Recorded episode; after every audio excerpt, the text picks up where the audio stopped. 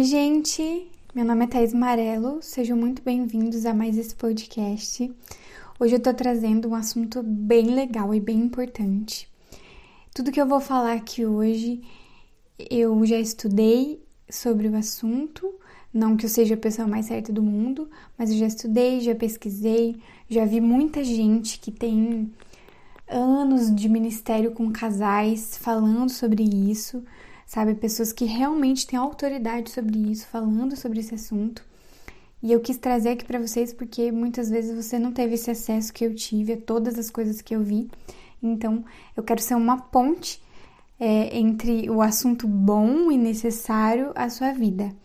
Aquilo que eu já aprendi com pessoas que são extremamente experientes, eu quero passar para você, que às vezes não tem tempo ou ainda não chegou a essas fontes onde eu consegui chegar. Então, hoje eu quero falar sobre os opostos se atraem, certo? E sim, a resposta é sim, os opostos se atraem. Mas a questão não é apenas isso, a questão vai muito além disso, porque eles se atraem. Mas até quando eles vão permanecer atraídos? Até quando eles vão se suportar? Eu sei que se você está num relacionamento onde considera que são opostos, não vai querer ouvir, mas eu te peço para ouvir até o final, porque nem tudo é descartado e eu tenho certeza que Deus quer falar com você hoje. Bom, para começar explicando esse assunto do, de como a gente se sente atraído pelo oposto, é justamente pelo fato de que aquilo que nós não temos é aquilo que nós desejamos. Então, aquilo que o outro tem nas suas atitudes, nos seus comportamentos, enfim, que eu não tenho, eu automaticamente vou me sentir atraída porque é uma coisa que eu desejo. Por exemplo, uma pessoa extremamente tímida, ela vai se sentir atraída por uma pessoa que é extremamente comunicativa, porque a tímida tem vontade e deseja ser comunicativa, mas ser tímida faz parte da personalidade dela, não tem como ela mudar. Ela pode melhorar sua timidez, diminuindo um pouco, mas não tem como ela se transformar em uma pessoa extremamente comunicativa. Pelo menos eu não acredito que dê, porque personalidade não se muda mas é justamente aquilo que nos falta e aquilo que nós desejamos e não temos que nos atrai no outro. Tem uma frase aqui bem legal que o pastor Luciano Subirá fala, e ele é um cara extremamente experiente nessa área de relacionamentos. Para quem não conhece, por favor, vai lá assistir as pregações, fazer os cursos dele, porque ele é sensacional. A frase é a seguinte: Nós enxergamos no outro as virtudes que não temos. Portanto, é normal você se sentir atraído pela pessoa que é diferente de você, ok? Só que o problema entra na parte que dentro de um casamento tudo aumenta, sabe? Sim, todos os defeitos vão aumentar porque a convivência vai aumentar tudo vai se intensificar tipo 10 vezes mais. Então, da mesma forma que aquele oposto te atraiu, ele pode muito bem te afastar. Por quê, Thaís? Porque você vai, você é uma pessoa que tem um comportamento oposto à outra. Quando vocês conviverem juntos, dentro da mesma casa, sabe, dividindo a vida, tudo junto, que é um casamento, né? vai haver muito conflito, justamente por ser oposto. Quando a gente tá no namoro e vê algo, né, oposto assim, é bonitinho, é legal, mas dentro de um casamento é muito mais difícil, justamente por essa intensidade que, que aumenta, né, as, os comportamentos pela convivência e também porque consequentemente vai começar a te irritar por justamente ser o oposto daquilo que você é. Então, assim, uma pessoa voltando ao exemplo de uma pessoa super tímida e conviver o tempo inteiro com uma pessoa super cara de pau, sabe? Super comunicativa, isso vai incomodar, isso vai irritar essa pessoa, sabe? Porque é muita diferença, é muito oposto. Então é necessário ter muito cuidado e muita sabedoria nisso e não é, cair assim naquele engano de ai, os opostos são perfeitos e é, e é isso mesmo e, e vai dar tudo certo. E é claro, gente, que vocês não vão encontrar alguém exatamente igual a você, né? Você é você, você não vai encontrar alguém igual. Mas é importante que seja uma pessoa muito parecida com você em muitas áreas, para que tudo funcione de uma maneira gostosa, de uma maneira leve. Por exemplo, meu marido e eu, nós somos pessoas muito parecidas. Até pessoas de fora falam: Nossa, vocês devem conviver muito bem, porque vocês são muito parecidos. E sim, nós somos.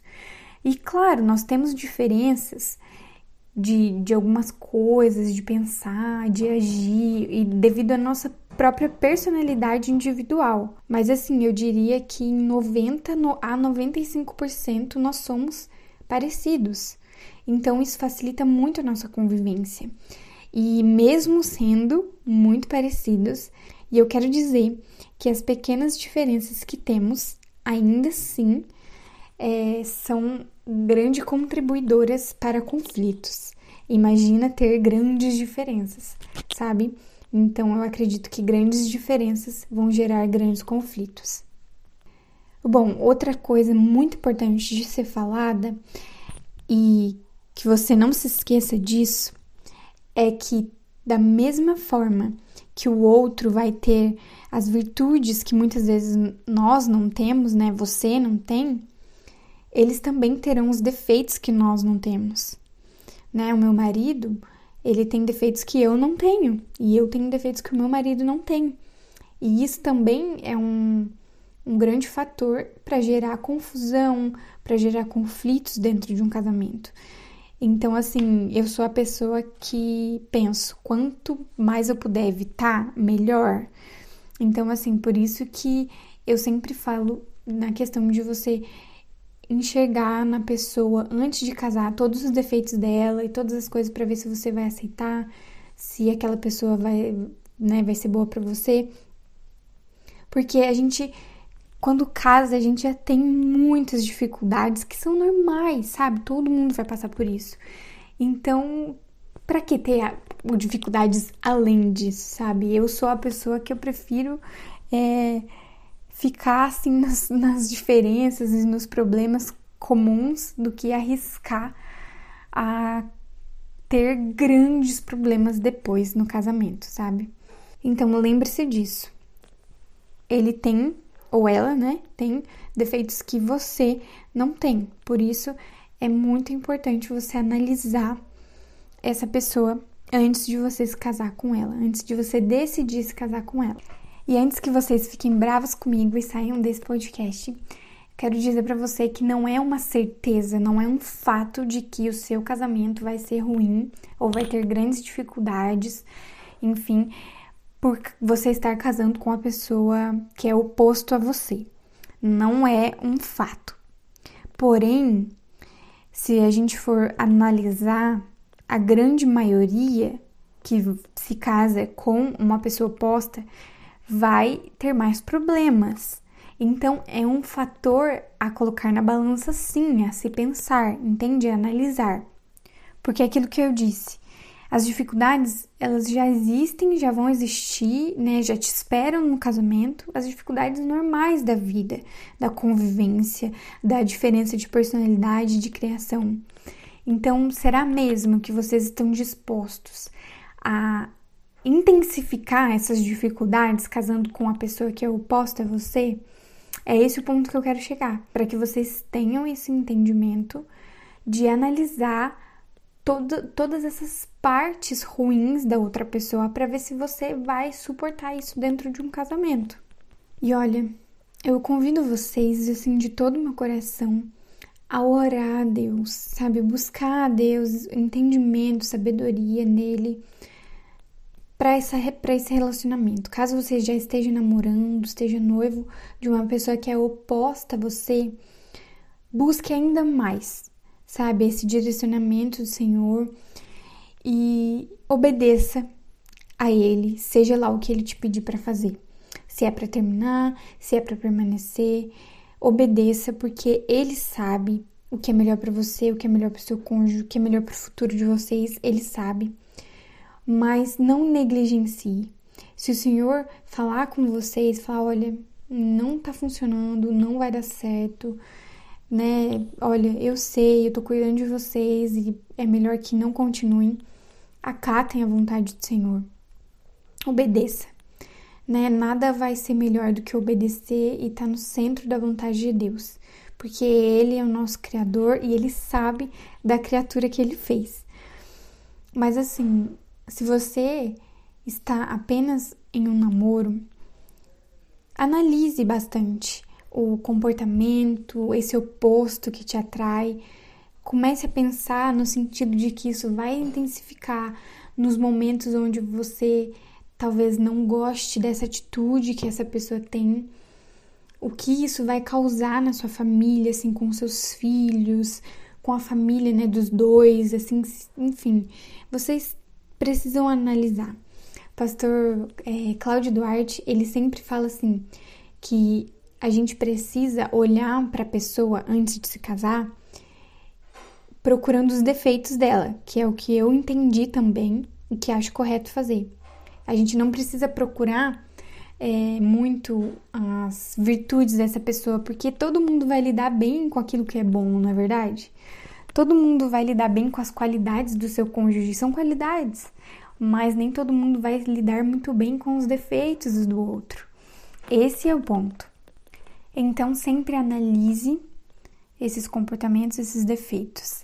E outra coisa que o pastor Cláudio fala também, que eu quero deixar aí para você colocar assim no seu coração e na sua mente, nunca mais esquecer, é que assim, ó, o seu cônjuge, ou o seu futuro namorado, seu futuro marido, ou esposa, namorada, se ele tiver 10 defeitos que você aceita, case-se com ele ou com ela. Mas se ele tiver ou ela tiver um, apenas um defeito que você acredita não aceitar, acredita que não vai ser bom, não se case com ele, porque esse um defeito pode destruir todo um casamento, todo um relacionamento, toda uma família. Não necessariamente acontecem por grandes coisas, como uma traição, mas acontecem por pequenas coisas diárias que vão sabe, fazendo aquela bola de neve, bola de neve, bola de neve, e aí as pessoas não sabem lidar com aquilo e se separam. E não que você vai passar por isso, eu espero que ninguém passe por isso, mas a gente precisa realmente ter esse entendimento antes do casamento para justamente não ser vítima dessas pequenas coisas que podem levar a um divórcio. Enfim, eu espero que Deus tenha falado ao coração de vocês, como eu sempre peço e oro para que Ele fale. Eu não sou a pessoa mais correta do mundo, como eu já disse, mas as coisas que eu trago aqui não são com base apenas na minha vida ou com base apenas na vida da minha vizinha, sei lá.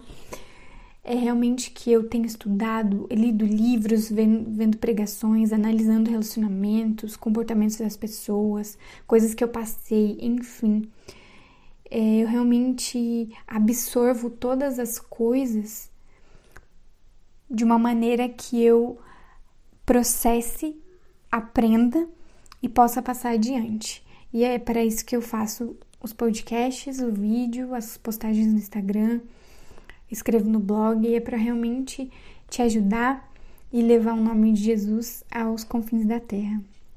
Se esse podcast te ajudou, não se esquece de compartilhar com quem precisa. Não se esquece também de que eu já tenho mais dois podcasts aqui na plataforma, Namoro Não é Casamento e Sobre Noivado. E esses dois podcasts é essencial para quem está solteiro e para quem está namorando, ok?